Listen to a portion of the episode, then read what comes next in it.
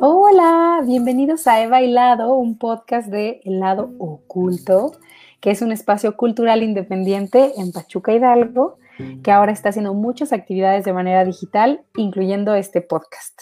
Y el día de hoy tenemos un temazo que vamos a hablar sobre la marihuana y sus diferentes usos, componentes. Sabemos que hay muchísimas dudas que nos llegaron en esta semana sobre qué es el CBD, qué es el THC, cómo puedo usar la planta, en, qué, qué, es el uso recreativo, qué es el uso medicinal. Entonces, para eso tenemos unos invitadazos que les voy a ir presentando. Les presento a Tania Gutiérrez, ella tiene 27 años, es licenciada en Administración de Empresas, herbóloga y cosmetóloga natural. Su pasión y motivación es compartir la autosustentabilidad y el cuidado del ser a través de los elementos que nos rodean. Es dueña y cofundadora de la marca Chipagua, dedicada a la sanación e integración a través de los tres cuerpos, el físico a través de masajes y fisioterapia, la, mente con terapias de sanación psicológica y holística y el espíritu dentro del temazcal también con una línea de cosmética natural en donde se manejan productos de higiene personal, limpieza, energía y spa en casa. Y, y, ahorita la vamos a tener con nosotros. Ella es Michelle Solano, es empresaria afiliada fundadora en México de la empresa líder de la industria canábica en Estados Unidos, activista y consumidora canábica. Bienvenida, Mitch, ¿cómo estás? Muy bien, gracias. Gracias por invitarme. No, gracias a ti. Y ahorita se nos va a unir Tania, que de pronto, ¡pum!, se salió así la tecnología. y por último tenemos a El Ale, que pues es un amante y promotor del cannabis. ¿Cómo estás, Ale? Muy bien, aquí contento de estar con ustedes. Ay, bienvenido. Estamos muy felices que seas bendita entre las mujeres. Wow, yo también. y bueno, Tania, ya eso, eso. Y bueno, tenemos muchísimas preguntas del público, pero quisiera empezar preguntándoles a cada uno de ustedes, no les voy a dar orden, aquí cada quien escoge cómo empieza, eh, ¿cómo es que fue su primer acercamiento a la marihuana? Yo, ah, bueno, este, pues hace mucho tiempo, cuando tenía 15 años, que estaba en la prepa, pues tenía curiosidad de probarla, ¿no? Ya sabes, en esa etapa ahí de descubrir y como que eh, empiezas a tener muchas dudas acerca de lo que es el mundo. Y pues yo tenía un amigo en ese entonces que era mayor y que pues ya eh, había probado la mota. Justo este, pues el papá de este cuate pues también fumaba. Y un día nos dijo así de, oigan, pues este, ahí yo tengo, si quieren, pues podemos ir a probarla, ¿no? Éramos un grupo de tres amigos. Y pues nos dio curiosidad y fuimos a la casa de uno de ellos que vivía ahí en el Ajusco y me acuerdo que eh, subimos un arenal que hay por ahí en el Ajusco y llegamos hasta arriba y ahí fue cuando ya pues dijimos, bueno, a ver, pues ya saca la mota, ¿no? Entonces, este, sacaron, sacó este cuate la mota de su jefe que estaba bien fea, pero pues bueno, ya sabes, ¿no? Tu primera, tu primera experiencia de la mota, pues este, pues ya, este, no teníamos, nadie, nadie había llevado nada para fumarla, ¿no? Entonces así todos pues éramos súper novatos y no sabíamos qué onda. Entonces, este, pues creo que mi cuate, el que vivía ahí en el Ajusco, llevó una flauta de barro. Entonces, pues ahí le estábamos poniendo la, marihuana en la flauta, y teníamos rollitos para que, para que pudiéramos eh, combustionar. Entonces nos quemábamos horrible. Ya otro cuate sacó un cigarro y lo deshizo, y así, pues así como que mmm, bien rudimentario y poco experto nuestro primer acercamiento, pero yo recuerdo que me pegó bastante y que justo pues la vista que teníamos desde este arenero era el de toda la ciudad, ¿no? Entonces yo empecé a sentir cómo me iba de mí, ¿no? Como si toda mi vida empezara a transcurrir frente a una pantalla de cine y yo era pues justo el espectador. Entonces me empezaba a sentir así como abstraído y me daba mucha risa y luego pues mis amigos ahí me empezaban a jugar bromas así como repitiéndome la misma frase que me habían dicho minutos antes como para que yo entrara ahí en una especie de delirio y ya pues me daba mucha risa que esos güeyes estaban ahí este, intentando cabulearme. Jugando con tu mente. Jugando con mi mente y justo yo veía así la ciudad a lo lejos y en uno de los extremos pues que ya se empezaba a oscurecer y del otro lado pues seguía, eh, seguía estando la luz del sol, ¿no? Entonces pues yo ya estaba ahí ya pues viajando y diciéndoles, güey, no mames, veo el día y la noche. Y pues estuvo chido, ¿no? Porque nos reímos mucho y pues de repente ya llegó la hora de, de bajar y de ir a la casa de este cuate donde nos íbamos a quedar a dormir.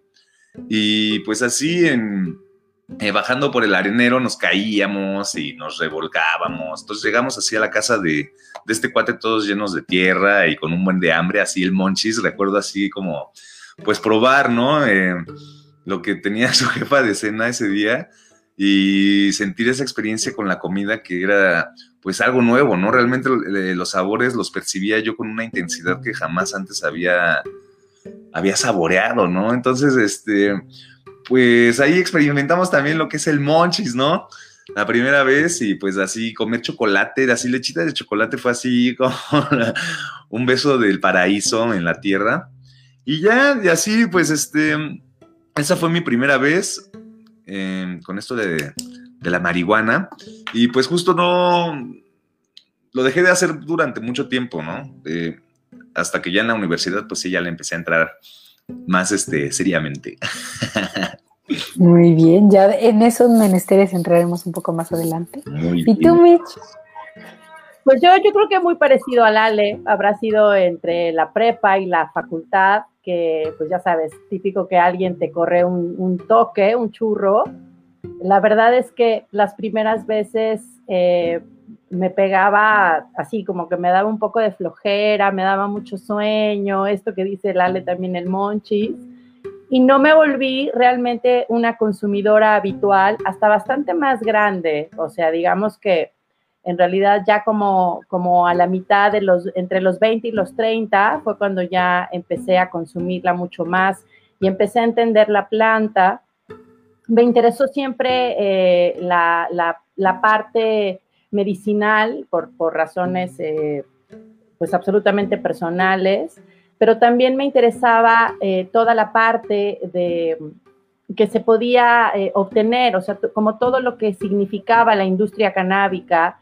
Y bueno, pues también empecé a juntarme con grupos de artistas y de, y de gente que la consumía de manera habitual y que me empezaba a hablar de la importancia de hacer un activismo para, para despenalizar su consumo. Entonces, digamos que mi acercamiento con la planta siempre fue, por un lado, una parte muy medicinal y por otro lado, eh, una cuestión también muy política, ¿no? O sea, eh, digamos que dentro del activismo, en términos del derecho a elegir las sustancias eh, con las que interactuamos y lo que ingresamos a nuestro cuerpo. Y así fue, así fue. Y bueno, pues ya pasados los años, pues, pues mírame, aquí estoy haciendo, eh, siendo empresaria, ¿no? Este, eh, y es muy activa dentro de la industria canábica y tratando también de cañamizar a la gente, o sea, de que entienda de qué va, ¿no?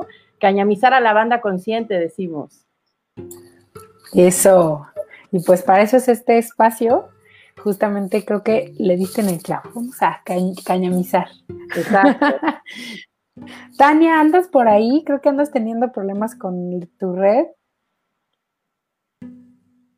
Anda por ahí. Bueno, por ahí anda, está como en, como en ahí, está como suspendida en el universo. Pero cuando ella quiera, pueda compartir con nosotros un poco de su sabiduría. Exacto. Pero primero quisiera hacerles una pregunta que fue la que más nos hicieron, que es que ¿cuál es la diferencia entre el THC y el CBD?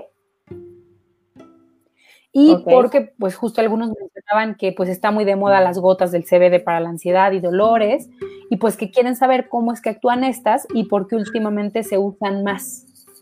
Y sobre todo para la, la tercera edad. Ok. Le voy a dejar la parte de la diferencia del THC y el CBD a el Ale, porque estoy, absolutamente, estoy absolutamente segura de que lo sabe.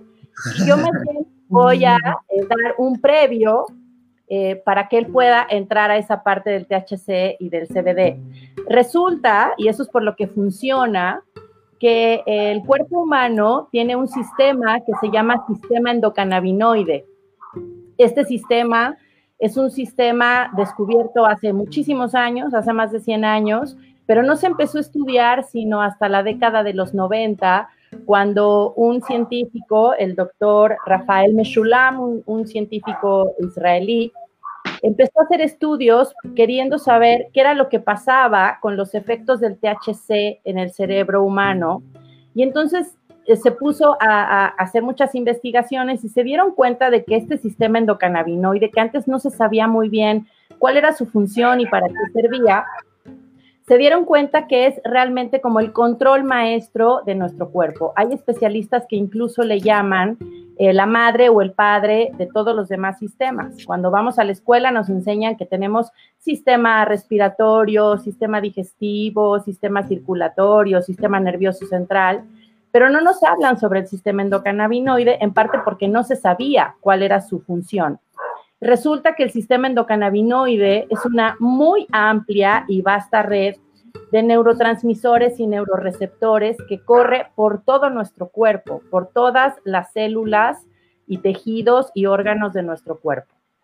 Su principal función es eh, que la homeostasis, es decir, que la bioquímica de nuestro cuerpo suceda en balance óptimo y correcto y entonces se puedan eh, desarrollar y optimizar algunas funciones básicas para la supervivencia. El control de la temperatura, del apetito, se regula también, por supuesto, muchas funciones eh, hormonales, se regula el centro del dolor, las emociones, etc. Y entonces se descubrió que este sistema endocannabinoide y nuestro propio cuerpo creaba sus propios cannabinoides. Endocannabinoides porque están dentro del cuerpo humano. El principal es la anandamida. Eh, por algunas razones muy conocidas, muy obvias, conforme vamos creciendo, debido a una mala alimentación, a la vida sedentaria, al padecimiento de enfermedades crónicas, este sistema endocannabinoide y estos endocannabinoides dejan de producirse en la cantidad necesaria, la homeostasis no ocurre de manera adecuada, principalmente por el estrés, y entonces se vuelve muy benéfico darle al cuerpo fitocannabinoides. Y dentro de los fitocannabinoides, una de las plantas que más fitocannabinoides tiene, evidentemente, es la planta de la cannabis. Hay cientos de cannabinoides, entre ellos el THC, el CBD, el CBG y muchos otros. Y, cuando le damos a nuestro cuerpo y al sistema endocannabinoide estos fitocannabinoides provenientes de la cannabis, pues suceden muchísimas cosas maravillosas y eso es el punto perfecto para que Lale nos hable de la diferencia entre THC, CBD y si se sabe también del CBG, pues adelante, Ale.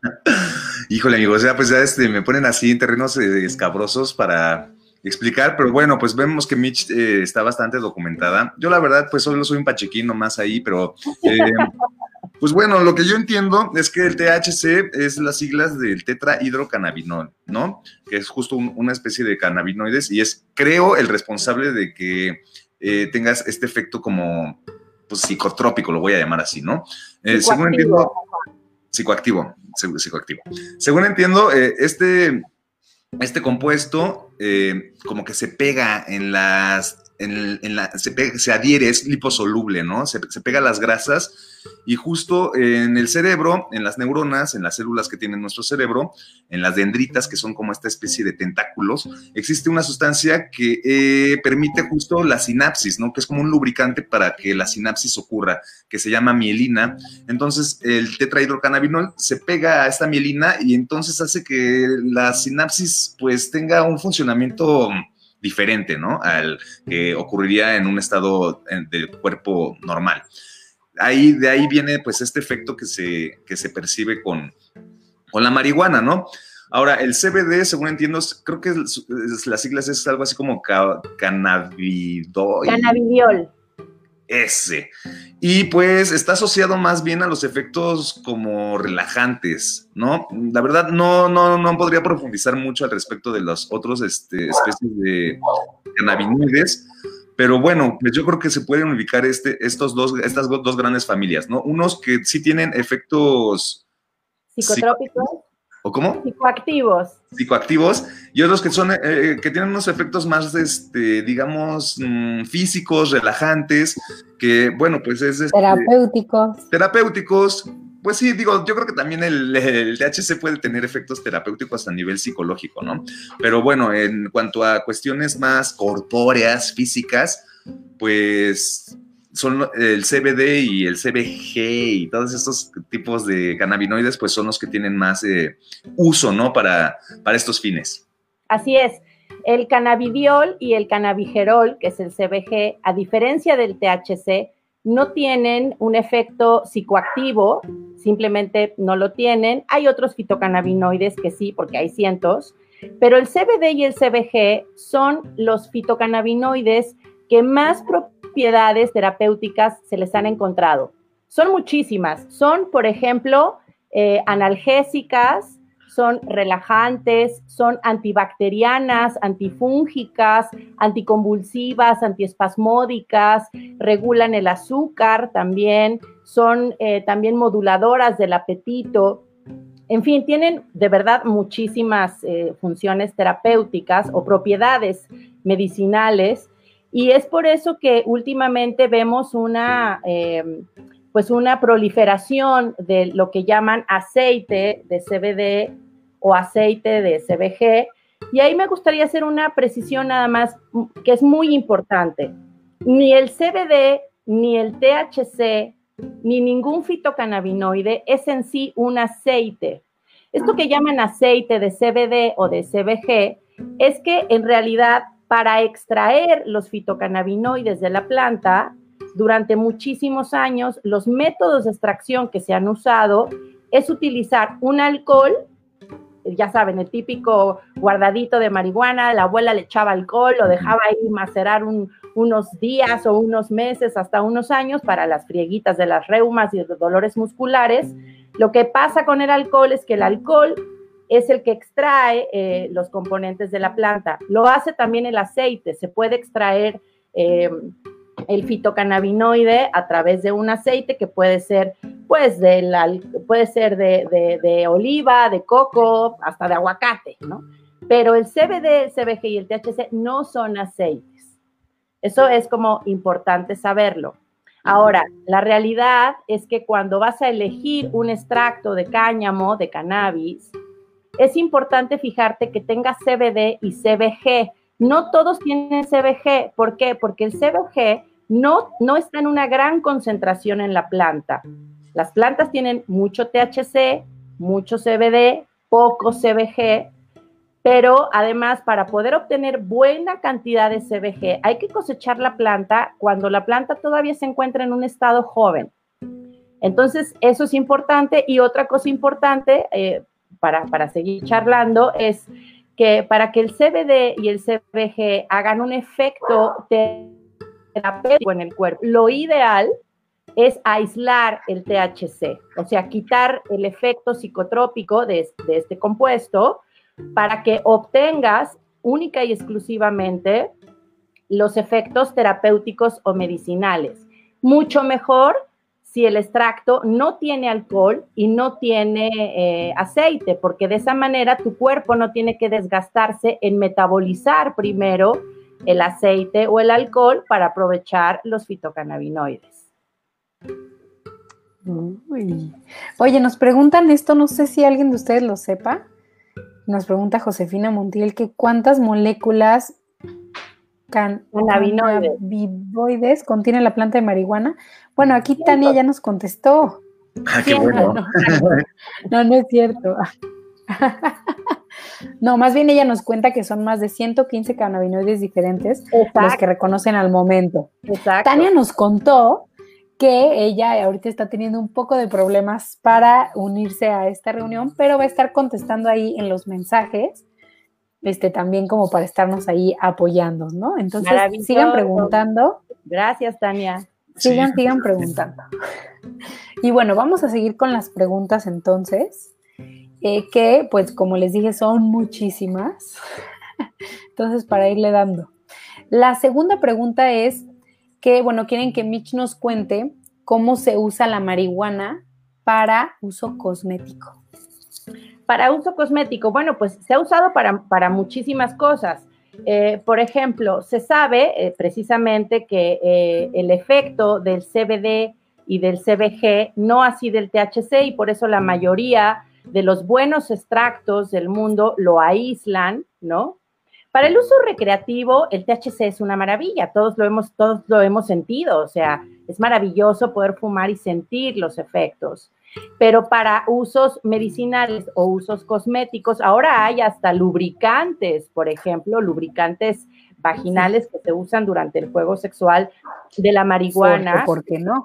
Mucho, muchos de ellos sí tienen THC, por ejemplo, y eso es importante también, porque lo que hacen es estimular las mucosas vaginales, por ejemplo, y aumentar la sensación de placer. Eh, también son vasodilatadores, entonces imagínate, si tú pones en la membrana de la, de la vagina, de la vulva, más bien, porque no, no es hasta la vagina, en la vulva, si tú pones eh, esta sustancia, un lubricante así, pues obviamente las terminaciones nerviosas despiertan, se estimulan y es muy placentero. Para fines cosméticos se usa, por ejemplo, en pomadas, porque, bueno, pues pueden eh, ayudar a nutrir la piel. Los fitocannabinoides son grandes nutrientes. De hecho, a mí me gusta decir que eh, cuando no se está usando a la cannabis con usos, eh, con, con, fines recreativos, lo que podemos obtener de ella, como le podemos llamar, es un super alimento. Haz de cuenta que lo que estás haciendo es nutrir de maneras muy importantes al cuerpo por supuesto que a la mente, también al sistema nervioso central y a la piel. Eh, se usa, por ejemplo, en ungüentos para calmar dolores musculares, dolores artríticos. Hay muchísimos usos e incluso hay quienes hacen cosméticos con la planta de la cannabis. Pues sí, yo creo que yo nunca había oído este, esa parte como cosmética. Eh, de lo que tú dices, ¿no? O sea, de tenerlo realmente en pomadas, totalmente, este, tengo conocidos tías y, mi abuelita que lo hacía en, el alcohol, que para las untadas, y ahí pues creo que se, se, habla mucho como de que no, es que en alcohol no sirve porque es liposoluble y tal, pero pues qué bueno que, que ahora estemos ya desmitificando igual muchas cosas, ¿no? Claro, aquí bueno, no, puede quitar manchas, por ejemplo, es, es, un, es un gran coadyuvante para, para mejorar la calidad de la piel, para regular la cantidad de grasa, mejor el acné, en fin, tiene muchísimos usos cosméticos. Fíjate, y eso yo no, no, no, no lo sabía. Creo que sí, tiene muchísimas cosas que vamos a ir platicando también. Quiero que igual nos vayan dando así como que el datito, aunque no nos lo pregunten, pero creo que es importante porque mucha gente se queda como con el uso así de que si les duele mi abuelito la pierna, y si quiero divertirme ya, son los únicos dos usos que hay y hay muchísimos más usos. Mira, Argonautas nos está preguntando que si ya platicamos algo sobre el cultivo hidropónico. No hemos platicado nada, pero no sé si ustedes quieren contarle algo. Pues a mí me gustaría apuntar que eh, para las personas que se quieren eh, adentrar en el cultivo hidropónico, pues que sí, primeramente tienen que tener una fuerte inversión, ¿no? Porque con este tipo de cultivo uno tiene que darle a la planta todo lo que en la naturaleza, en condiciones naturales, pues le, darías, ¿no? Tanto un sustrato como la tierra, eh, como los nutrientes que en ella hay.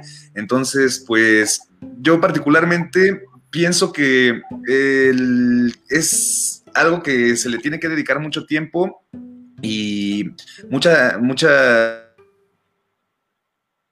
de ser una persona muy organizada en cuestión de ser metódico, ¿no? Apuntar las cantidades eh, de que estás usando de sustratos, de nutrientes, tener tal vez este cronómetros o temporizadores de la luz o de, de los nutrientes que vas a usar y pues sí, también un medio eh, específicamente dedicado al cultivo, ¿no? Para tratar de evitar que no se contamine, puesto que como la planta está recibiendo artificialmente todo lo que la naturaleza le, le brinda, pues es un medio muy rico para que proliferen diversos tipos de bacterias u hongos, ¿no? Eh, la verdad, yo nunca me he dedicado al cultivo hidropónico porque pues sale muy caro y la verdad tampoco soy una persona muy organizada que digamos, ¿no? Pero pues si ustedes tienen esas cualidades, pues eh, sí se los recomiendo que, se adentren, ya que eh, los resultados en las flores van a ser pues muy buenos, ¿no? ¿Y por qué? Ah, bueno, no sé si, alguno de ustedes sabe, ¿cuál es la diferencia entre el cultivo en tierra y el cultivo hidropónico? Pues mira, sí, por favor. Adelante, no, no, no, adelante. adelante, sí, justo esta la diferencia, ¿no? Que eh, tú, tú, al, tú al tener un cultivo hidropónico estás completamente a cargo de, todo, de cada uno de los, de los eh, pues de las cosas que se necesitan para tener una planta, ¿no? Entonces, digamos que los resultados pues van a, versar en el, en, el, sentido de qué, tanto, qué tanto le pusiste de esto, qué tanto le pusiste del otro. Entonces, digamos que tú vas a poder tener una certeza de que las flores que vas a obtener de esta planta, pues van a tener ciertas cantidades de THC, ¿no? Este, vas a poder tú, como ahora sí ser así, como jugar el papel del creador o de la Pachamama y pues tener la certeza más o menos eh, fehaciente de, las cualidades que, tenga tu planta, ¿no? Cosa que en un cultivo pues normal, pues no se tiene tanto control al respecto, ¿no? Claro, eso por un lado, tienes gran control de tu planta, tienes incluso la posibilidad de elegir la semilla, por supuesto que hay que meterle a la botánica y a la química, a la biología. Se puede estudiar. Hay muchas organizaciones, hay muchos colectivos en México que son muy responsables, que están haciendo una inmensa y muy encomiable labor de cañamizar a la gente, de enseñarle a hacer sus cultivos precisamente y hay otras dos razones también por las que se recomienda que cada persona, en la medida de sus posibilidades, por supuesto, le vaya entrando al cultivo de su propio consumo. La primera es obviamente de origen ecológico o ambiental, ¿no? O sea, em, obviamente al cuidar tu semilla, al cuidar tu planta, pues puedes evitar darle pesticidas, puedes, bueno, vaya, eh, yo conozco gente que le cuida hasta el grado de alcalinidad al agua con el que riega sus plantas, por ejemplo. Pero también hay otra, hay otra razón, que son razones más bien de orden ético que no podemos soslayar y que también hay que hablar. Eh, la realidad es que eh, por ahí está mejor, o sea, yo no, por supuesto, yo jamás juzgaría a nadie y jamás me atrevería a señalar a nadie eh, a ningún consumidor eh, por el origen de la planta que consume.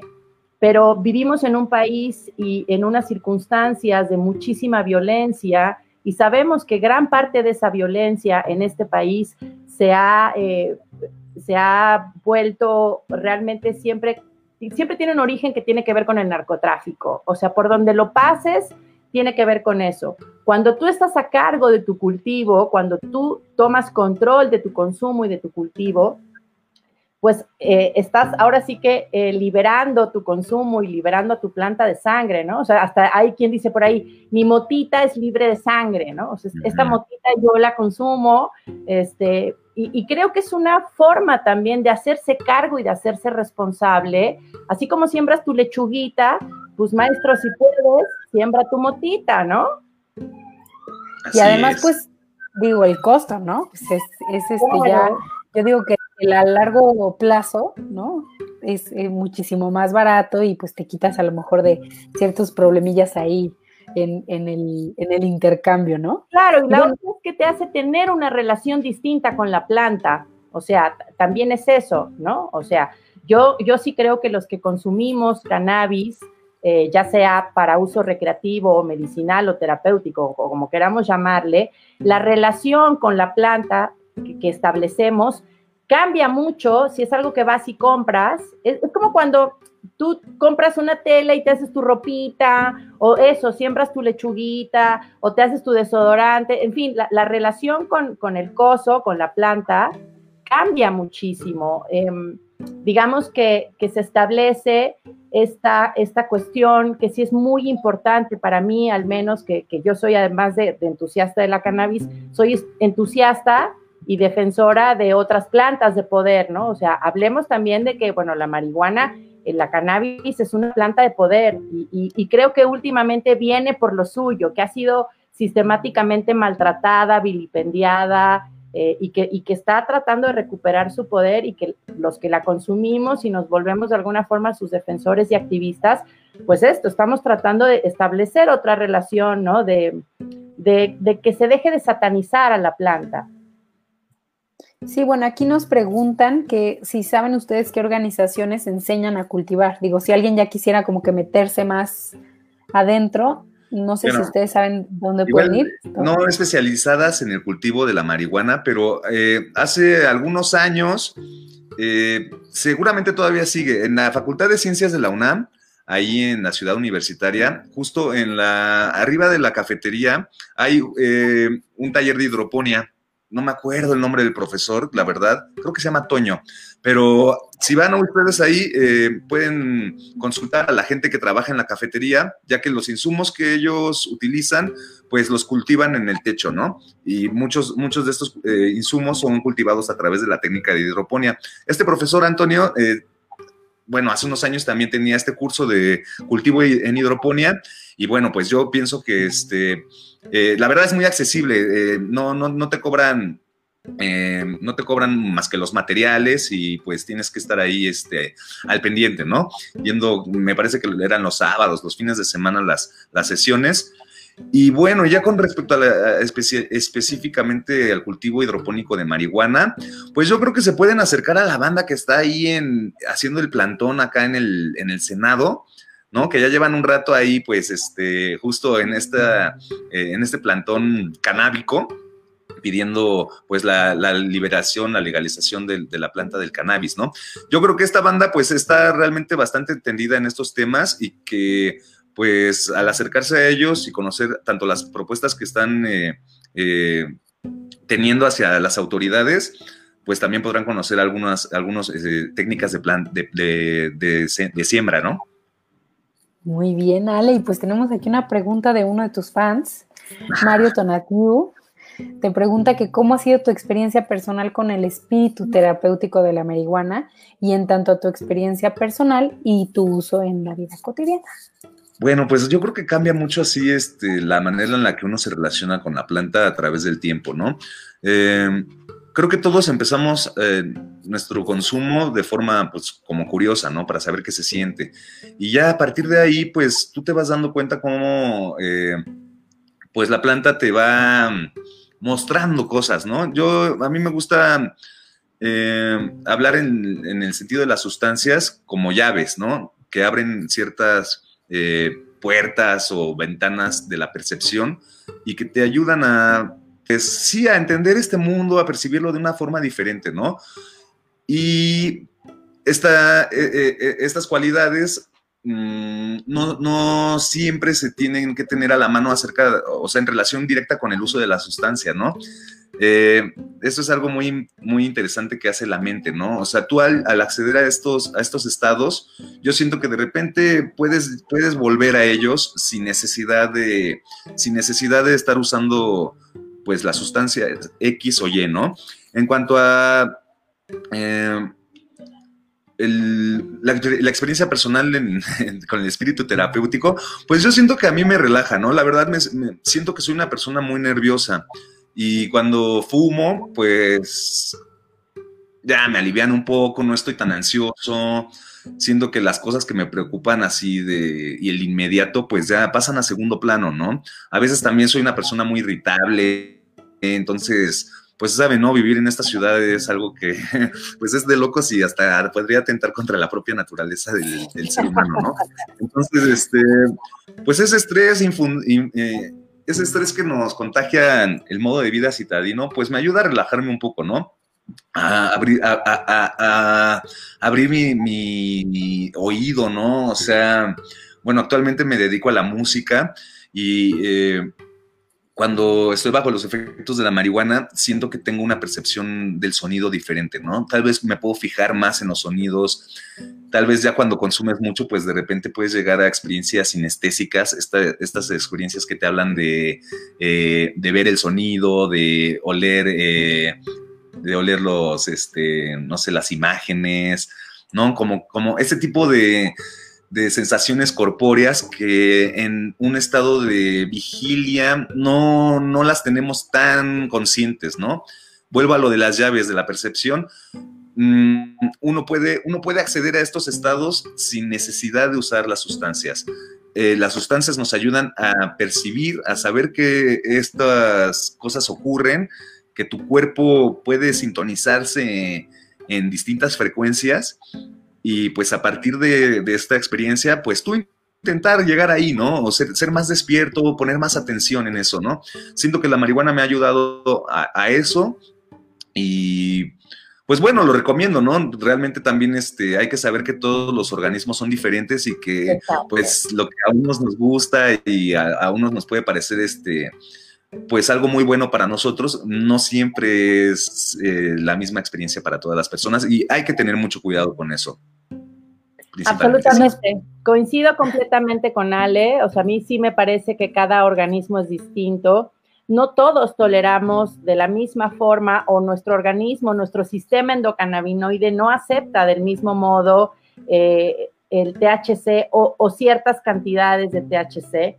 Hay personas que se pueden fumar un toque completo y están tan cool y hay otras personas que con dos caladas están como, como por ahí hasta el huevo, ¿no? O sea, y eso no lo puedes saber hasta que la pruebas, hasta que además vas aprendiendo a relacionarte con la planta y ahí yo coincido con Ale en muchas de las cosas que dice, de pronto somos como gemelos cósmicos, o sea, los y digo, sí, claro, eso es así, ¿no?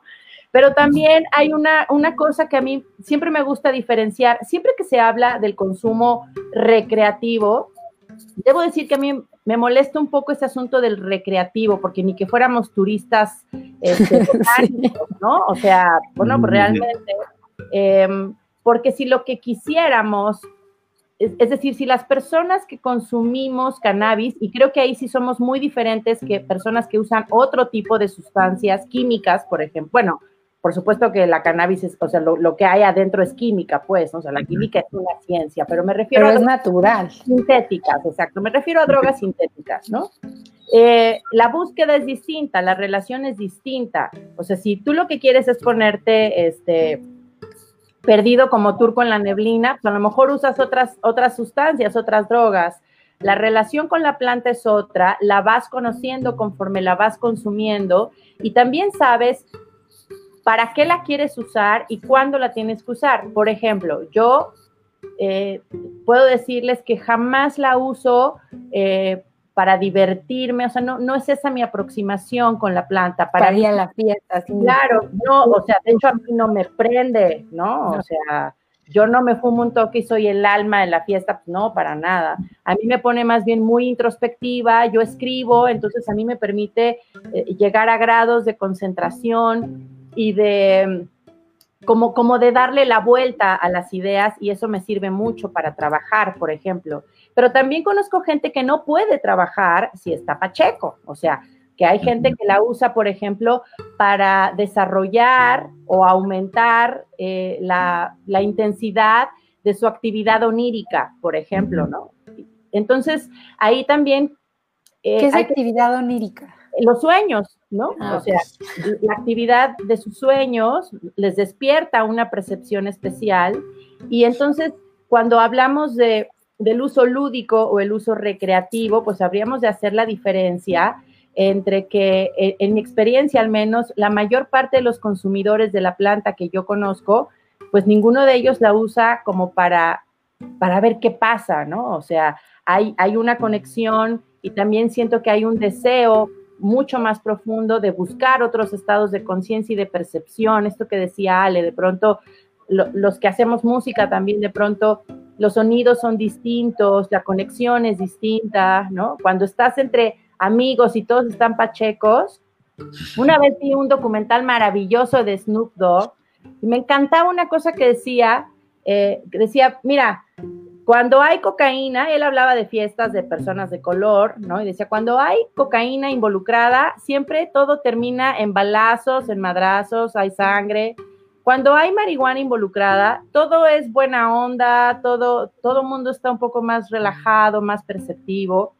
Y ese es uno de los mitos, ¿no? O sea, durante años y años y años han querido satanizar no solamente a la planta, sino a sus consumidores sin conocer los efectos de lo que la planta hace en las personas. Definitivamente eh, hay, por supuesto, muchos efectos porque somos muy distintos los organismos, pero, por ejemplo, sí se sabe que a diferencia de otras drogas sintéticas, sus efectos rarísimamente, o sea, rarísimamente te podrían llevar a la agresividad Ojo, la abstención es otra cosa, pero los efectos de la planta, ¿no? Difícilmente te van a llevar a la agresividad, por ejemplo, ¿no? Y eso también hay que decirlo. Oye, Mitch, y bueno, hablando justo de, estos mitos, y bueno, tú, Ale, también nos podrás decir, eh, se habla mucho sobre la adicción. O sea, he leído muchos artículos que dicen que no, o sea, que no se genera, que la real, la, adicción que se podría llegar a generar es más bien psicológica o emocional, pero que realmente no tiene una, mm, pues sí, una adicción al químico, como tú dices que, pues con otras drogas, incluso a la primera vez, digo, las que son sobre todo inyectadas y, esas cosas ya un poco más duras, este, prácticamente desde el primer uso, la adicción ya, ya está ahí. ¿Qué pasa con, con la adicción y la marihuana? Pues yo creo bueno, pues habría... Sí, sí, vas, por favor, Mitch, por favor. Nada más establecer como una diferencia y, y, que Lal explique, pero yo creo que hay una diferencia entre adicción y dependencia, ¿no? O sea, como bien dijiste, la dependencia puede ser mucho más de tipo psicológico que del tipo químico. Definitivamente, no, o sea, sí hay estudios científicos desde hace montones de años de que no se genera una, o sea, no te pasa lo que te pasa con la cocaína o con la heroína, definitivamente eso no. O con el cigarro o con el alcohol. bueno, la sustancia más adictiva del universo, señores y señoras, es el azúcar. Y no está prohibida. Compruebo. Es absolutamente dañina. Es, es, es la cosa más nociva que se ha creado, ¿no? Este, y es, y, y, está, y se la damos a los niños, ¿no? Bueno, ahora ya están todos así con que no, pues ya, o sea, ahora sí ya exceso de azúcar, ¿no? Pero, pero bueno, o sea, nos han atiborrado de azúcar durante generaciones y generaciones y, y, nadie se alarmaba, ¿no? Y sí hay estudios científicos que dan cuenta de los efectos del azúcar en el cerebro humano, ¿no? O sea, básicamente te embrutece, para decirlo pronto y, y en buen mexicano, ¿no? Pero pues seguramente la ley sabrá también algunos aportes sobre este asunto de la adicción. No se, no se conoce eh, en, estudios científicos, por ejemplo, se sabe que es imposible que te sobredosifiques de marihuana, ¿no? ¿Por qué? Porque no, porque no es una sustancia que te vaya a alterar la conciencia, eh, que te vaya a llevar, o sea, lo, lo peor que te puede pasar si te pasas de, toques, te vas a quedar jetón. Te, te, da la pálida y te duermes. O, no te quedas jetón, pero te da una fiaca tremenda y te, y te empacas 80 brownies, o sea, o 40 pingüinos, o claro, ¿no? O sea, te da mucha hambre por ahí, ¿no? Este, pero tal cosa como sobredosis, pues. Una vez me pasó con un té y pues sí, este, o sea, me sentía como enfermo, ¿sabes? Como si me hubiera dado gripa y tenía como el cuerpo cortado. Entonces, pues ya me quedé así, este, acostada en un sillón, así como, y ya, ¿no? Esperando a que se pasara y de repente, pues ya, pues se me empezó a pasar el asunto, pero, ajá, pero pues sí, justo, ¿no? Palideado y, o sea, no, no te vas a poner así, a manejar así, o no, no por Favor.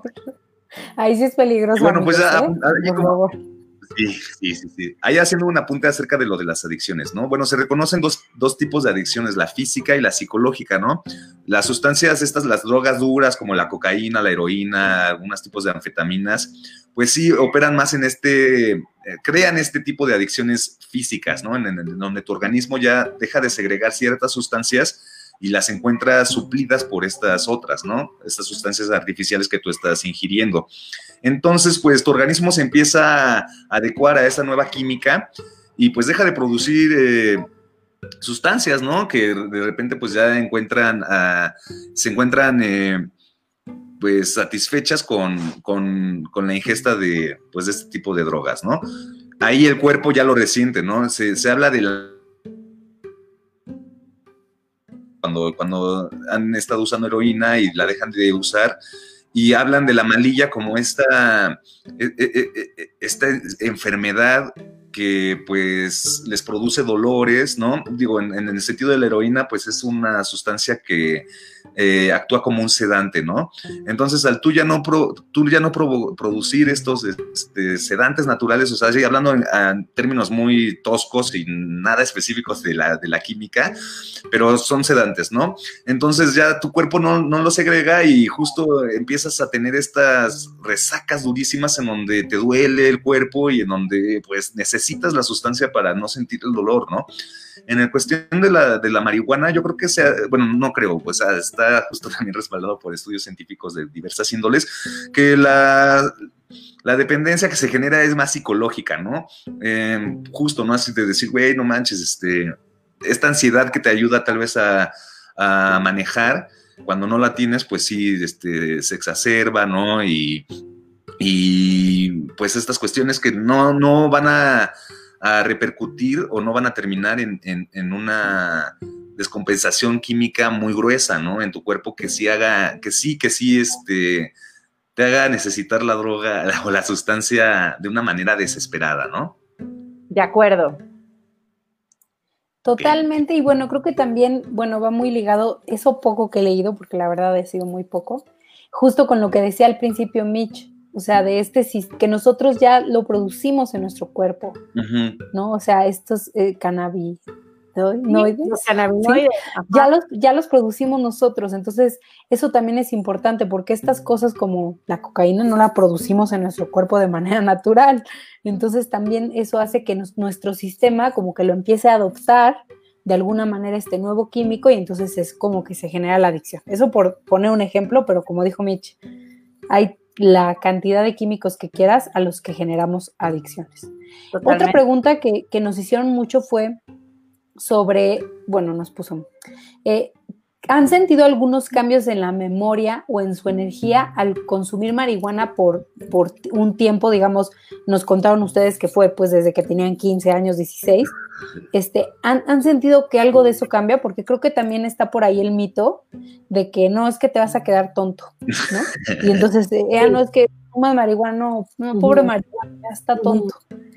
Mira, no es un mito, o bueno, no, te vas a quedar tonto, o sea, tonto, tonto no te vas a, o sea, si ya, o sea, si naciste tonto, ahí sí, te fumes lo que te fumes, te metas lo que te metas, no hay nada que hacer, o sea, ya relájate y disfruta, ¿no? Eh, o sea, la marihuana no va a alterar ni tu nivel de inteligencia y por supuesto que no te va a hacer más tonto ni más inteligente. Pero lo que sí se sabe, y hay que estar consciente de ellos, es de el uso prolongado del THC, del efecto psicoactivo. Cuando tú la fumas, lo que realmente, la, mayor sustancia que está entrando en tu cuerpo al fumarla o al comértela en brownies, no son ni el CBD ni el CBG, es el THC. Y entonces, este uso prolongado de, la marihuana fumada o, ingerida, pero sin que estén aislados los fitocannabinoides, es decir, el resultado del consumo prolongado de THC, no es que te vuelva tonto, pero lo que sucede es, si la mayor parte del tiempo estás pacheco, pues sí es probable que tus funciones de la memoria no es que se reduzcan, es que se ven eh, tocadas, se ven alteradas, ¿ok? Pero no es que es para siempre, ojo con eso también, ¿no? O sea, también hay estudios que demuestran que cuando las personas detienen su consumo, ¿no? Es decir, no es que ya no la puedes recuperar. Por eso ahí lo que hay que entender muy bien es, yo siempre lo que le digo a la gente es, ¿Para qué la vas a usar? ¿No? O sea, ¿con qué fin la estás usando? ¿Cuándo la vas a usar?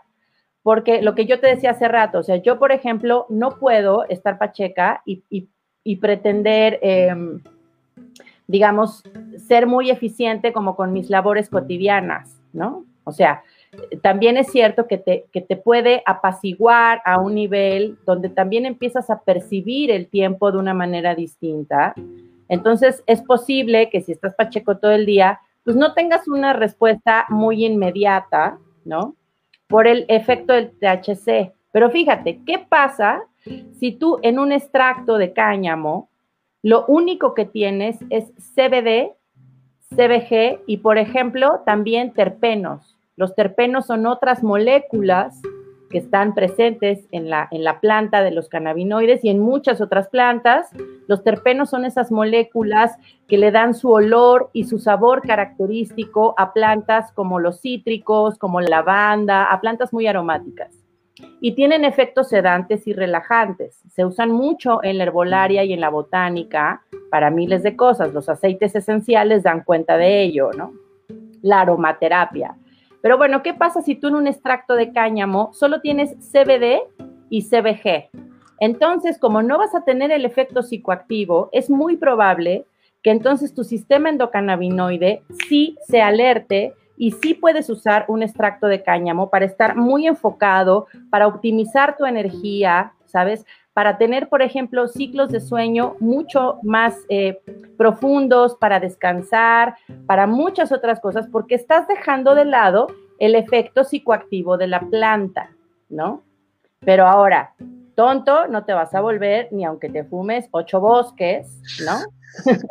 y tampoco, a ver, no es que de, un día para otro te vas a volver amnésico, o sea, con, con la marihuana no te va a pasar que un día te despiertes y no sepas cómo te llamas ni dónde estás, que sí te pasa con el alcohol y sí te pasa con otras drogas, ¿no? La, marihuana no te va a provocar estos blackouts, eso, no sucede.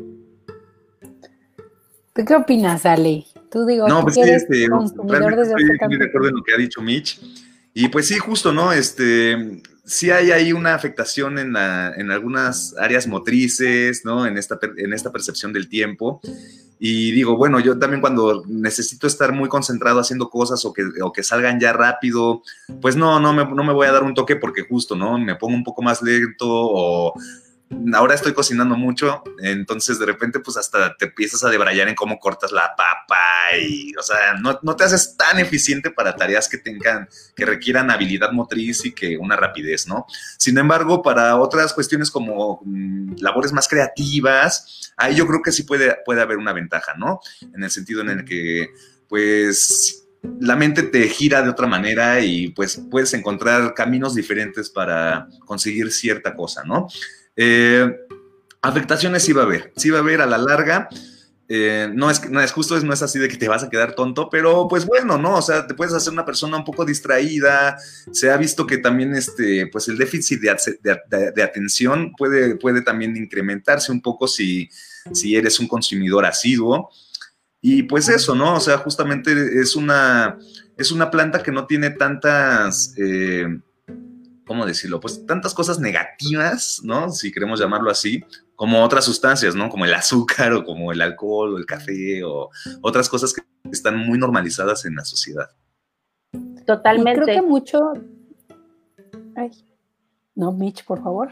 No, no, no, no, no. Yo iba, a decir nada más justo esto, ¿no? Que yo, tenía un maestro eh, de, de botánica que decía, tienes prisa, no te pacheques o sea, como dentro del decálogo del Pacheco, ¿no? O sea, sí, sí, sí, si tienes prisa, no fumes, no fumes porque entonces no, no, porque además también esa es otra, o sea, fumar marihuana es placentero, ¿sabes? Cuando tú, imagínate lo siguiente, te voy a invitar a comer a un gran restaurante donde sirven cosas deliciosas Ojalá que si, que si eso sucede, podamos tener tiempo de sentarnos a disfrutar ese ritual eh, que es la comida, a compartir, a saborear, ¿sabes? A experimentar eh, eh, sensorialmente la comida. Bueno, con la planta pasa lo mismo. Si tienes prisa y tienes 800 cosas que hacer, ¿para qué? Mejor espérate, haz tus cosas y luego siéntate a darle, ¿no? Y ve qué te pasa. O sea, en ese sentido, sí creo que es lo que hablábamos desde el principio, lo que decía, es que hay que relacionarse con la planta, ¿no? Totalmente. Y bueno, yo solamente quería como, como hacer esta acotación de que se ha estigmatizado también por la forma en la que se ha vendido, o sea, digamos, la idea de la, de la marihuana y de los consumidores de la marihuana desde dos generaciones atrás. Entonces, es muy importante también saber que porque una persona se vea marihuano, no significan las cosas que te han estado vendiendo. Y puede ser que tú ves a alguien que se ve súper sobrio, pero que en realidad está así con coca hasta el tope, ¿no? Pero tú lo ves súper normal. Entonces, esta persona que a lo mejor se fumó medio churro y tranquilamente, no le hacen ningún mal a nadie, no tiene una dependencia, es una persona totalmente funcional, pero como se parece a ese, ese dibujito del niño de Vive sin drogas, entonces dices, ah, este, este es el que, el que es un drogadicto. Entonces también creo que hay que des, o sea, desestigmatizar esta imagen que nos han vendido. Claro, y justo, en, justo en, este, en este rubro del, del desestigmatizar, les quisiera recomendar un documental que está muy chido, que se llama Grass. No sé si es el que iba a recomendar Mitch. Maravilloso. Que, justo trata acerca de la historia, ¿no? De la prohibición de la marihuana, que viene también en términos de geopolítica, muy encaminado a los Estados Unidos, ¿no? Porque justo en hace un siglo, hace un siglo, pues esto no estaba tan satanizado como hoy. Bueno, ahorita ya no tanto, ¿no? Pero justo hace un siglo, pues este, la marihuana era una, era una hierba que no, que no se le veía, que no, que no estaba prohibida, vamos, ¿no? Y justo, ¿no? Aquí en México, en época de la revolución, pues era algo muy normal, ¿no? Aquí, o sea, está la canción de la cucaracha, ¿no? Que habla acerca de que el consumo de marihuana en, en este país, pues era, pues era algo que no se veía mal, ¿no? Sin embargo, pues ¿no? Que eh, empezaron a afectar, no sé de en, qué sentido la economía, pero bueno, vean el, vean el documental, habla mucho acerca de, este, del origen de estos prejuicios que se tienen actualmente hacia la marihuana y sus, y sus consumidores. No sé si Mitch quiera... Eh, este documental es maravilloso, es, si yo lo recomiendo, siempre hay que ver Grass.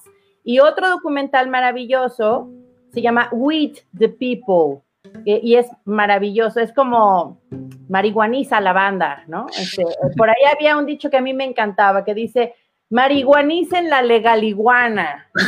Este, eh, sí, o sea, el consumo durante años y años y años. A ver, el, ser humano durante su evolución y durante este, eh, esta relación con las plantas y esta experimentación con las plantas, que ha sido muy benéfica y gracias a esa experimentación, la ciencia y la química y la medicina han podido tener muchísimos avances, por ejemplo, si no hubiera una experimentación, por ejemplo, con la amapola, pues no tendríamos morfina para tratar a enfermos que viven con dolores realmente fuertes, ¿no? Durante años y años, los seres humanos de manera ancestral hemos estado experimentando con plantas, conocemos los efectos, nos hemos curado con plantas, hemos comido plantas, en fin. Y claro que esta prohibición absolutamente tiene que ver con asuntos políticos y económicos. Eso es así y hay que tenerlo absolutamente claro, ¿no? Eh, imagínense lo que, lo que pasaría con la industria farmacéutica si tú le dices a la gente que puede ayudarse a mejorar su calidad de vida y su estado de salud si consume extracto de cáñamo. Y aquí siempre me gusta hacer una aclaración. Me preguntan mucho, oye, ¿el CBD, el extracto de cáñamo, cura? No, no cura. Y quien te diga que cura, te está mintiendo y te está estafando. No cura. No es un medicamento que va a atacar ciertos síntomas o padecimientos. No, es un, lo vuelvo a repetir, para mí es un superalimento. Es un no trópico y es un, es un nutriente muy poderoso que lo que sí va a hacer es restablecer la bioquímica, va a regular la farmacia interna y entonces vas a empezar a mejorar. Imagínate que tú tienes diabetes y en lugar de tener que meterte ocho chochos para controlar tu diabetes, puedes empezar a controlarlo con extracto de cáñamo.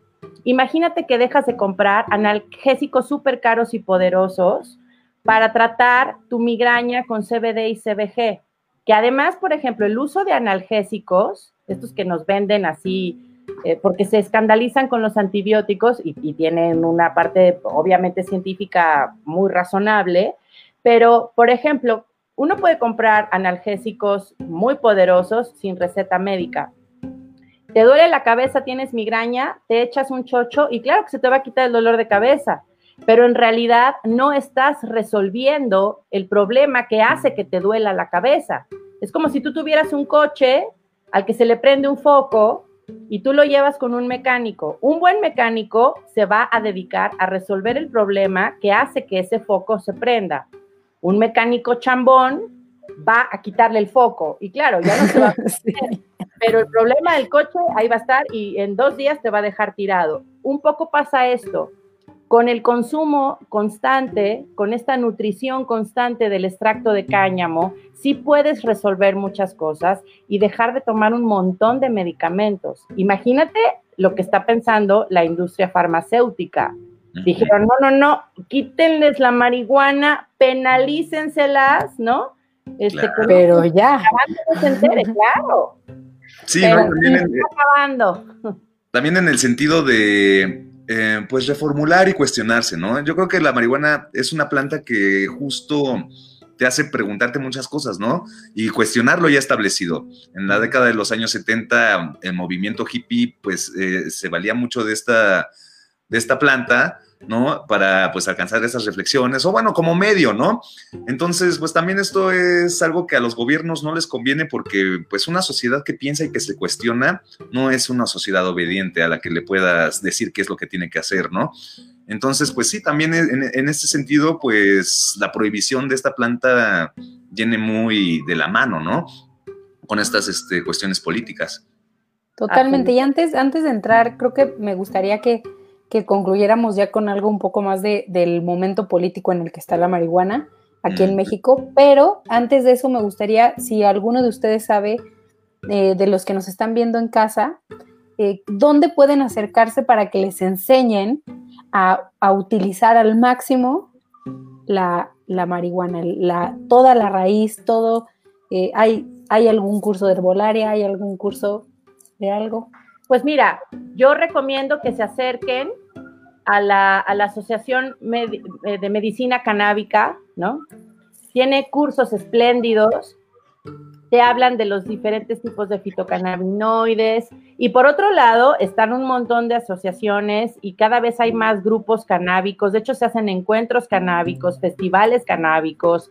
Eh, siento que estamos viviendo un momento muy importante eh, porque muchísima gente alrededor del mundo hemos estado presionando durante años por la regularización de la cannabis, principalmente, o sea, de entrada, eh, que se reconozca el derecho legítimo de cada persona para elegir las sustancias que introduce a su cuerpo, ¿no? O sea, yo no necesito un permiso legal para ir a comprar una Coca-Cola.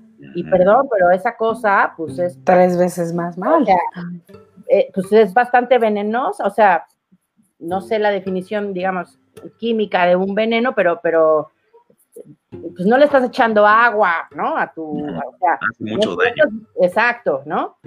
Tampoco necesita un permiso legal para ir a comprar una cajetilla de tabaco y lo más que hacen es poner este el consumo de este producto causa cáncer y te ponen una ratona asquerosa, ¿no? Eh, entonces, ahí está siempre como permeando la doble moral de los gobiernos y de las industrias, en tanto que nos siguen tratando como si fuésemos eh, ciudadanos idiotas, incapaces de estudiar e incapaces de tomar decisiones sobre, sobre nuestro propio cuerpo. Entonces, algo muy importante y relacionado con la, con la lucha y el activismo canábico es que se reconozca que las personas adultas, ¿no? tenemos derecho a elegir las sustancias con las que nos relacionamos. Entonces, eso, bueno, de entrada. Por otro lado, eh, en, términos de la regulación en México, bueno, pues se aprobó eh, el uso medicinal, es decir, todo lo que no contenga THC eh, está aprobado para, para uso medicinal o terapéutico. ¿Cuál es el problema? Pues que siempre, pues quienes hacen las leyes, pues ya sabemos que sí chambean un chorro, ¿no? Y entonces el, grandísimo problema es que, no, sí, ya usen, usen CBD porque, porque no tiene THC, o sea, si no tiene THC lo pueden usar. Ah, pero no se puede, sigue siendo ilegal sembrar y sigue siendo ilegal procesar marihuana. Durante esta pandemia, en abril, era una fecha para que ya se, hablara otra vez, o sea, se votara la regulación y pues bueno, todo está parado. Obviamente seguimos presionando. Por lo pronto, sí, los extractos de cáñamo, si no están hechos en México, son legales, ¿no? Porque esto, pues, necesitan no tener THC. Para no tener THC, pues los tienes que eh, aislar exactamente de una manera que sea obviamente este pues pues muy pro, o sea, ya no tu tu extractito artesanal en tu casa que está chido, pero pues, ¿no? Y entonces, bueno, hay que seguir presionando y creo que una de las cosas yo siempre lo que hago siempre hago un llamado a salir del closet, ¿no? O sea, durante muchos años vimos la impresionante importancia e influencia de que las personas que pertenecían eh, a la comunidad de la diversidad sexual salieran del closet y se empoderaran y dijeran, aquí estamos y tenemos derechos. Y valgo. Los consumidores canábicos tenemos que hacer lo mismo, o sea, hay que salir del closet, hay que hacer esto, hay que hablar entre nosotros, hay que eso que estamos haciendo, transmitir por Facebook y cañamizar a la gente en serio, o sea, decir, tenemos derecho. Y quien no quiera fumar marihuana, pues que no fume, no nos vamos a obligar, evidentemente. Yo creo que les haría mucho bien. O sea, sí les digo a todos y a todas que sí considero que les vendría bien, ¿no? Este, yo creo que sí, que si se fumara más marihuana en este país, nada más en este país, ¿eh? De lo que se consume azúcar, tendríamos muchísimo menos violencia, ¿no? Totalmente. Y si, y si pudiéramos cultivarla como cultivamos nuestras lechugas y nuestros jitomates, pues mucho más, porque ya sabemos y ya lo dijimos hace rato de dónde viene la violencia, ¿no? Entonces, creo que paso número uno, sal del closet. O sea, si tú consumes, hazte cargo, sal del closet, no, deja de, de esconderlo porque no estás haciendo nada malo. Pero además tienes derecho, es tu derecho legítimo e irrestricto decidir qué metes a tu cuerpo o sea, si tienes edad para votar, tienes edad para decidir qué metes a tu cuerpo, ¿no? Entonces, eh, eh, un poco siento que, que, por ahí va todo el proceso de hablar de la despenalización, de hablar de los usos de, de la industria canábica. Y por otro lado, bueno, nos vamos quedando atrás porque la industria canábica, si tú revisas revistas como Forbes, el financiero, si revisas periódicos como el financiero, el economista, New York Times, etcétera, eh, revista Expansión, la que sea que hable de economía y finanzas, te das cuenta que todos los analistas financieros y los economistas están hablando de que la industria canábica es la industria que va a tener mayor proyección y crecimiento económico en los próximos 20 años. Es una industria que va a generar billones, billones de dólares. Michi, si te das cuenta, perdón que te interrumpa, pero justo lo que me estás diciendo es lo que nos pasa en México con, el petróleo y la gasolina. O sea, tenemos el petróleo, pero no podemos, o sea, no, no hay un, no lo podemos procesar. O sea, y no, y, es algo que, no, o sea, y se hacen las plantas y se hacen X cosas, y es lo que nos está pasando aquí. O sea, tenemos la oportunidad y tenemos el clima y tenemos los espacios para poder tener Y todo, o sea, todo el proceso, o sea, desde plantarlo, cuidarlo, hacerlo crecer, extraerlo, y entonces ahorita la política está así. Entonces yo creo que sí es un tema que, como te lo platicaba antes, afuera de, de, foco, digamos, yo creo que es un tema que da para que una vez nos sentemos únicamente a hablar de este tema de la legalización, porque, como tú dices, se tiene que hablar, tiene que hablar y todos los que nos estén escuchando y viendo, investiguen, no se queden nada más con lo que les estamos diciendo nosotros, sino que vean estos documentales, pónganse a leer, como dijo Mitch, en cualquier lado, ahorita, ese es el tema. O sea, ahorita se está, se está hablando, ¿por qué? Porque ya está empezando a abrirse este tema, estamos saliendo del, del closet los consumidores, entonces, pues sin miedo y, y para adelante, ¿no? No sé si quieran este, cerrar con algo Bueno, yo quisiera hacer un apunte justo también en esto de, closet.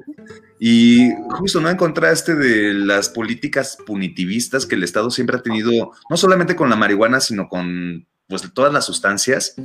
Eh, la información es un arma muy importante, ¿no? Y ahora, en esta época en donde el Internet, pues, nos ofrece acceso de forma rápida, pues sí, ¿no? Justo este, pugnar por, por, una apertura de, la información, una discusión en el terreno de lo público, no nada más de la marihuana, sino de otras sustancias como la cocaína, como la heroína, o como las plantas de poder, ¿no? Como los hongos, el peyote, este, la mezcalina, ¿no? todas estas sustancias que en sí, en sí mismas no son malas ni buenas, ¿no? Como, nos, como, como la religión o como el Estado nos lo ha querido hacer ver, ¿no? Y a partir de eso, pues se crean un chingo de complejos que uno mismo carga y que no ayudan a una discusión eh, objetiva, digámoslo así, ¿no?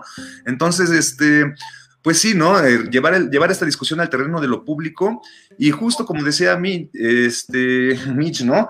Eh, entre más se hable, entre más, entre más se discute, más información las personas tienen acerca de las sustancias, de cómo, de cómo van a eh, actuar en su organismo, en las repercusiones que pueden tener, en, este, las consecuencias que pueden, que pueden generar un consumo prolongado, en el tipo de adicción que pueden generar las personas. Y a partir de tener una sociedad más informada, se van a poder tomar decisiones mejores, ¿no? Claro que también en, este es un tema muy amplio, ¿no? Y tiene muchos rubros. El, rubro económico se habló por encimita de esto y pues justo, ¿no? Está generando millones de dólares en los Estados Unidos la, legalización, ¿no? Que este país que fue el primero en el mundo en prohibirla, ahora es el primero en el mundo en el que ya la está liberada y que tiene una eh, industria activa, no nada más en, la cuestión de fumar, ¿no? Sino de, lo cosmético, este, de lo medicinal, de lo terapéutico y que aquí en México yo creo que se está se está tratando de incentivar eso, pero hay que también tener mucho cuidado en, la manera de los comos, ¿no? Cuando se llega, cuando se llega a, dar esta legalización, ¿no? Porque por ahí están diciendo que ciertos grupos van a tener este monopolio y justamente, pues eso es lo que no queremos, ¿no? Queremos que, haya una libertad para sembrarla y para, y para cultivarla y para fumarla y para consumirla, pero que también no, no, haya, no haya estos monopolios que pues eh, no, no ayudan a nadie y solo enriquecen a unos pocos, ¿no? Claro. Y, fíjense que qué lástima que Tania no, no, se haya podido realmente conectar. Sé que ahí estado y está, está hablando, está escribiendo, pero justo ella ofrece talleres de autocultivo, de extractos, etcétera. Y a mí me parece muy interesante mencionar, o sea, con, con, la labor que hace Tania y que están haciendo muchas mujeres, y ahí me voy a echar mi comercial feminista, sorry. Eh, la realidad es que libre para es muy importante como muchísimas mujeres, no solo en México, en el mundo, están tomando un poder impresionante, eh, haciéndose cargo de la planta, enseñando a otras y no solamente empoderándolas y enseñándoles lo que pueden hacer en términos herbolarios, de cosmética, de ginecología natural, en fin, sino también empoderándolas en términos financieros y económicos. La industria canábica, escúchenme bien todos los que me están escuchando, porque esto es así, y en dos años o tres lo, platicamos. Todas aquellas personas que ahora quieran invertir, quieran aprender, quieran conocer en la planta, es el momento ideal. Y sí, como dice Tania, Cannabis Girls, por supuesto, o sea, la lucha feminista también tiene que ver con el derecho a hacer de nuestro cuerpo, ¿no? Esto del derecho legítimo de hacer con nuestro cuerpo lo que deseamos. Por un lado, obviamente, el aborto y por otro lado, la legalización de esta sustancia, de esta planta, porque tenemos derecho a consumirla. Entonces, busquen a Tania, las, chavas que me están escuchando, busquen a Tania, la, banda que, que, está queriendo entender qué pasa con el consumo, busquen a Lale, si hay gente que quiere aprender sobre el sistema endocannabinoide y, clavarse en la industria, en la industria canábica, lo que está pasando en México, búsquenme. Siento que somos tres personas y que hay un chingo más, pero que estamos muy abiertas a hablar de esto, a ayudar a la gente a salir del closet, a compartir conocimiento y eso también es parte del poder de la planta. Esto se tiene que compartir. La planta no es de nadie, la planta es de todos. La planta es del que la fuma y del que la siembra. La planta es del que la trabaja, para pronto, ¿no? Exacto. Y, es bien revolucionaria, entonces ya hagámosle justicia, ¿no? No, pues totalmente de acuerdo con, con todos. Muchísimas gracias, de verdad. Yo espero con todo mi corazón que nos volvamos a reunir, porque sé que esto nada más abre los ojos de muchos, que las preguntas van a seguir llegando. Les pido, por favor, que sigan preguntando, que sigan, eh, como les dije, investigando. Ya tienen aquí a tres aliados que, que pueden ayudarles en este camino. Y de verdad, muchísimas gracias, Tania Michale. De verdad, estuvo padrísimo en el lado oculto estamos muy agradecidos con ustedes y espero que esté luego pronto con nosotros. Y que se legalice. Y que se legalice. Ya pronto, amigas y amigos. Exacto. Pues, Muchas pues, gracias. Buen toque, tengan todos. Buen toque, buenos humos. Y, buen extracto tengan todos. Tengan todos. amor y paz, ¿no? Exacto. Muchas bendiciones. Gracias, aprendí mucho. Igual, abrazos. Bye.